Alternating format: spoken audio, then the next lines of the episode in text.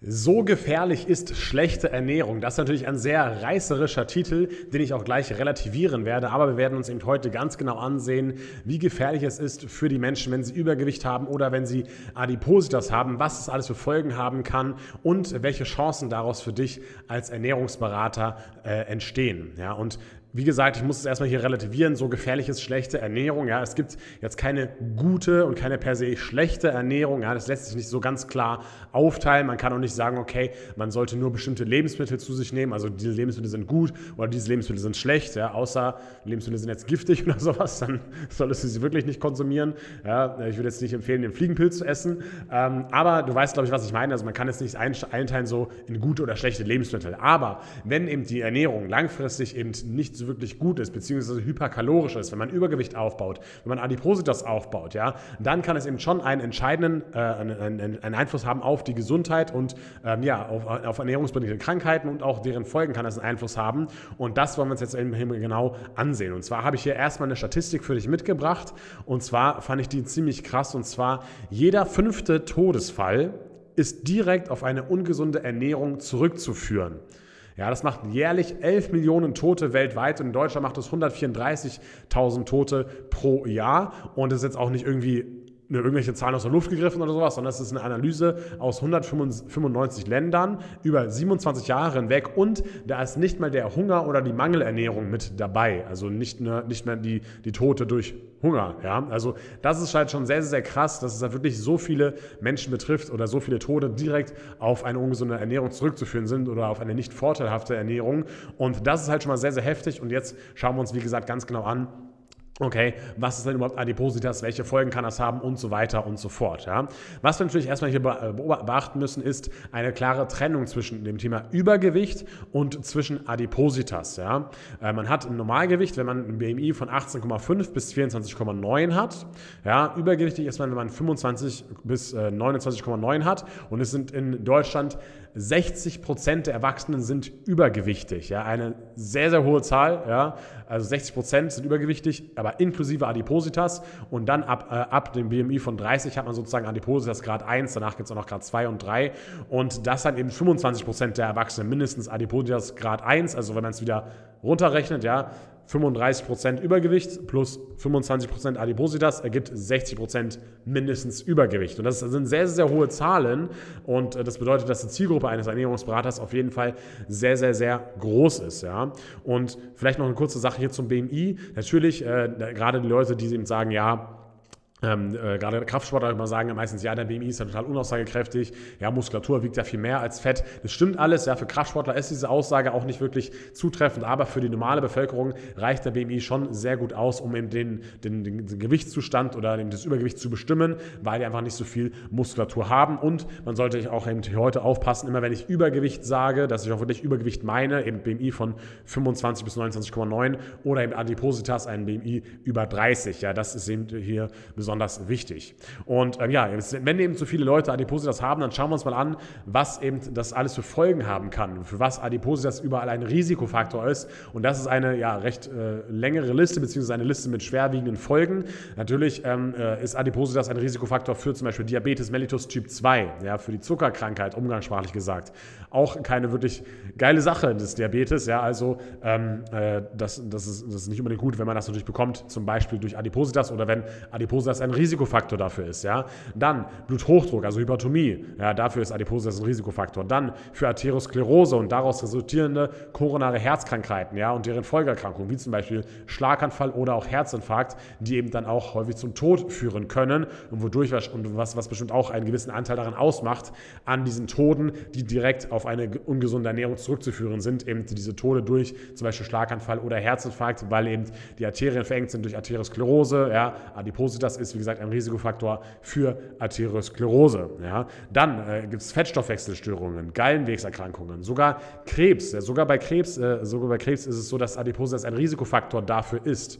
Ja, äh, wo man vielleicht auf den ersten Blick gar nicht meint, okay, ähm, was hat jetzt Krebs so wirklich mit Fettleibigkeit zu tun oder mit Übergewicht, ja, eher mit Fettleibigkeit, ja. Ähm, aber tatsächlich ist Adipositas auch dafür ein Risikofaktor.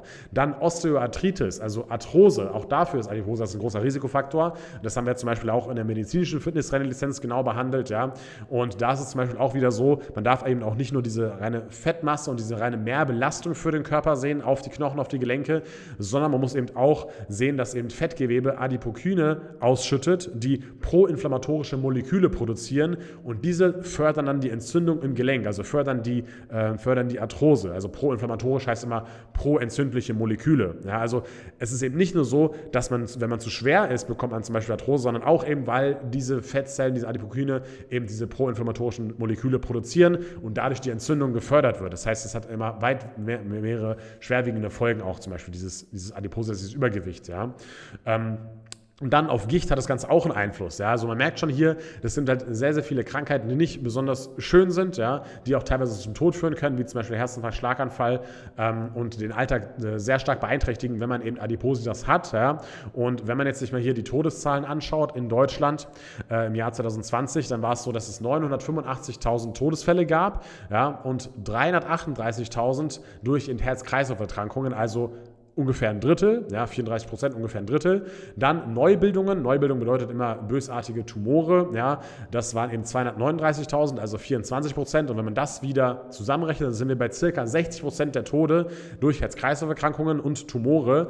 Und wie wir gerade gesagt haben, Adipositas hat da eben, äh, ist, ist, ist, eben ein Risikofaktor dafür. Also sind eben 60 Prozent der Tode mit, mit Ernährung beeinflussbar, beziehungsweise die Ernährung kann da eine, eine Rolle mitgespielt haben bei diesen Toden durch zum Beispiel Krebs oder eben auch durch äh, die Herz-Kreislauf-Erkrankungen. Ich werde jetzt natürlich nicht sagen, dass die Ernährung daran schuld war, ja, weil das wäre natürlich fatal und das wäre zu einfach gedacht. Aber es kann eben eine Rolle spielen, die Krankheit Adipositas, bei diesen schwerwiegenden Folgen. Und das sind halt einfach krasse Zahlen, finde ich. Und man muss sich mal bewusst machen, ähm, was da alles passieren kann im Körper oder was, was da geschieht im Körper, wenn man eben diese Krankheit Adipositas hat. Ja? Und ähm, zusammenfassend schreiben wir zum Beispiel auch in der Ernährungsberaterlizenz dann, dass eben die Risikoerhöhung für zahlreiche Krankheiten auch in einem höheren Sterberisiko ähm, resultiert. Ja? Und stark adipöse Menschen sterben im Schnitt 6,5 und 13,7 Jahre eher als Normalgewichtige. Da aber auch wieder die Betonung auf das Thema stark adipös. Ja? Und ähm, ich weiß nicht genau, ob es dann gerade zwei oder drei schon als stark gilt, ja? aber gerade eins äh, Adipositas, also der BMI von 30 bis 34,9, zählt wahrscheinlich noch nicht dazu. Aber das muss man sich halt mir vorstellen, dass man wirklich halt einfach früher stirbt im Schnitt als eine Normalgewichtige wichtige Person. Also wir merken schon sehr, Adipositas ist ein ernstes Thema. Schauen wir uns vielleicht auch nochmal die Kosten an. Ja, also die Kosten aufgrund von Übergewicht, jetzt nicht nur von Adipositas, sondern auch aufgrund von Übergewicht. Ja, es sind 63 Milliarden Euro pro Jahr in Deutschland. Also eine wahnsinnig gigantische Summe, die man sich eigentlich gar nicht so wirklich vorstellen kann. Und auf Lebenszeit hat jeder adipöse, kostet, kostet jeder adipöse Mann 166.000 Euro dem Gesundheitssystem und äh, jede adipöse Frau kostet 206.000 Euro fürs Gesundheitssystem. Ja? Und das sind halt auch schon wieder enorme Zahlen, finde ich. Wenn man adipös ist, dann ist man auch eine Belastung einfach für das Gesundheitssystem, weil eben natürlich diese ganzen Folgeerkrankungen und so weiter und so fort ähm, ja, da, da beeinflusst werden, beziehungsweise weil, weil die dann Einfluss drauf spielen, äh, Einfluss darauf haben und ähm, die natürlich dann auch behandelt werden müssen. Ja, ich, es soll jetzt auch nicht so sein, dass ich hier darstellen will, dass irgendwie adipöse Menschen oder übergewichtige Menschen schlecht sind oder irgendwie böse sind oder keine Ahnung was, auf keine, keinesfalls, keineswegs. Ja. Ich möchte hier mal nur aufklären, wie gefährlich das werden kann und vor allem die nächste Frage ist natürlich jetzt auch, okay, was kann man denn dann dagegen tun? Ja? Und da gibt es eine gute und eine schlechte Nachricht. Ja. Eine Gewichtsreduktion, die gute Nachricht zuerst mal ist, dass die Gewichtsreduktion Nutrition eben viel bewirken kann. Ja, es hat extrem viele Vorteile, wenn man eben adipös ist und sein Gewicht langfristig schafft zu reduzieren. Ja, ähm, das, da gehen wir auch in der Lizenz dann ganz genau darauf ein. Ähm, zum Beispiel die Senkung der Gesamtmortalität äh, sinkt um 20 Prozent ja, oder mehr als 20 Prozent. Ja. Senkung der Diabetes-assoziierten Mortalität senkt ähm, bis zu 30 Prozent. Ja. Ähm, Senkung der Adipositas-assoziierten Krebserkrankungen über 40 Prozent wird das Risiko gesenkt. Ja. Wir können die nüchterne Glucose senken, wir können den Blut Blutdruck senken, wir können die Triglyceride, wir können das Gesamtcholesterin senken. Also all diese positiven Vorteile passieren im Körper, wenn man eben adipös ist und dann eben das Gewicht verliert. Ja. Ähm, das ist eben die gute Nachricht. Aber die schlechte schlechte Nachricht ist die folgende und die hat mich auch sehr erschüttert, muss ich sagen, dass eben relativ langfristige Untersuchungen zeigen, also so Untersuchungen zwischen zwei und fünf Jahren zeigen, dass lediglich 20 Prozent der Adipositas-Patienten ihr Gewicht, nachdem sie es verloren haben, auch wirklich dauerhaft halten können. Ja, ich will nicht sagen, dass jeder Mensch, der adipös ist, da ist das Kind schon in den Brunnen gefallen oder sowas, aber das zeigt halt einfach, dass es schwierig ist, wenn man einmal adipös war, da wieder von wegzukommen. Das hat natürlich die unterschiedlichsten und viele, viele verschiedene Gründe, die ich jetzt gar nicht alle aufzählen möchte. Und teilweise können die Leute dann auch nichts mehr dafür, ja, ähm, will ich da gar keinem verübeln oder sowas, ja, aber das zeigt uns halt einfach, dass wir eben schauen müssen, dass wir, dass wir eben dafür sorgen als Ernährungsberater, als Fitnesstrainer, als Personal Trainer, dass eben zum Beispiel Leute, die mit Übergewicht zu uns kommen, gar nicht erst adipös werden. Ja, weil wir haben schon noch so eine kleine Lücke dazwischen, zwischen den Leuten, die eben adipös sind und den, den Leuten, die eben in Anführungszeichen nur Übergewicht haben. Wir haben es ja vorhin beschrieben, ja. 60 Prozent der Erwachsenen sind überwichtig, 25 Prozent äh, davon haben, oder 25 Prozent der Erwachsenen haben Adipositas. Das bedeutet, es gibt 35 Prozent der Erwachsenen, die in Anführungszeichen nur Übergewicht haben.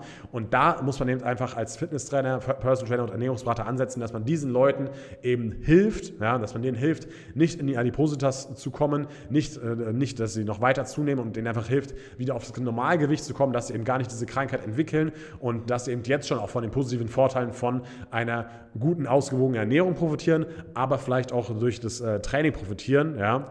Und äh, das ist eben unsere Aufgabe als Ernährungsberater, Fitnesstrainer, Personal Trainer, ja, dass wir diesen Menschen helfen und einfach das Wissen mitbringen, aber auch, auch die Methodenkompetenz mitbringen, wie wir das Ganze langfristig so umstellen, dass sie eben Gewicht verlieren und dass es eben nicht zu diesen schlimmen Folgen kommt, die ich hier gerade erwähnt habe. Und wenn du eben daran interessiert bist, dass du sagst, okay, du möchtest diesen Menschen helfen, du möchtest dir dabei helfen, dass sie die Adipositas nicht bekommen. Du müsstest ihnen helfen, das Übergewicht zu reduzieren und nicht auch nur Wissenslücken schließen und nicht nur Wissen vermitteln, sondern wirklich auch beraten. Würde ich auch schauen, wie du es eben langfristig schaffen kannst, dass die Personen ihre Gewohnheiten ändern können. Und dann kann ich dir nur mal wärmstens ans Herz legen, dass du dir mal die Ernährungsberaterlizenz anschaust. Ich verlinke hier in den Shownotes direkt einen Link, ja, und dort kannst du dir schon mal ein paar Sachen dazu anschauen. Da wirst du halt einfach ganz genau lernen, wie du es schaffen kannst, dass du wirklich langfristig diese Gewohnheiten aufbaust mit den Kunden zusammen, äh, mit den Klienten zusammen, damit sie eben langfristig abnehmen und damit du da keine Fehler machst, auch die Ernährungspsychologie äh, spielt da eine große Rolle. Ja, auch darauf gehen wir sehr stark ein in der Ernährungsportal-Lizenz. Das heißt, es werden noch viele, viele spannende Themen und Videos und Podcasts hier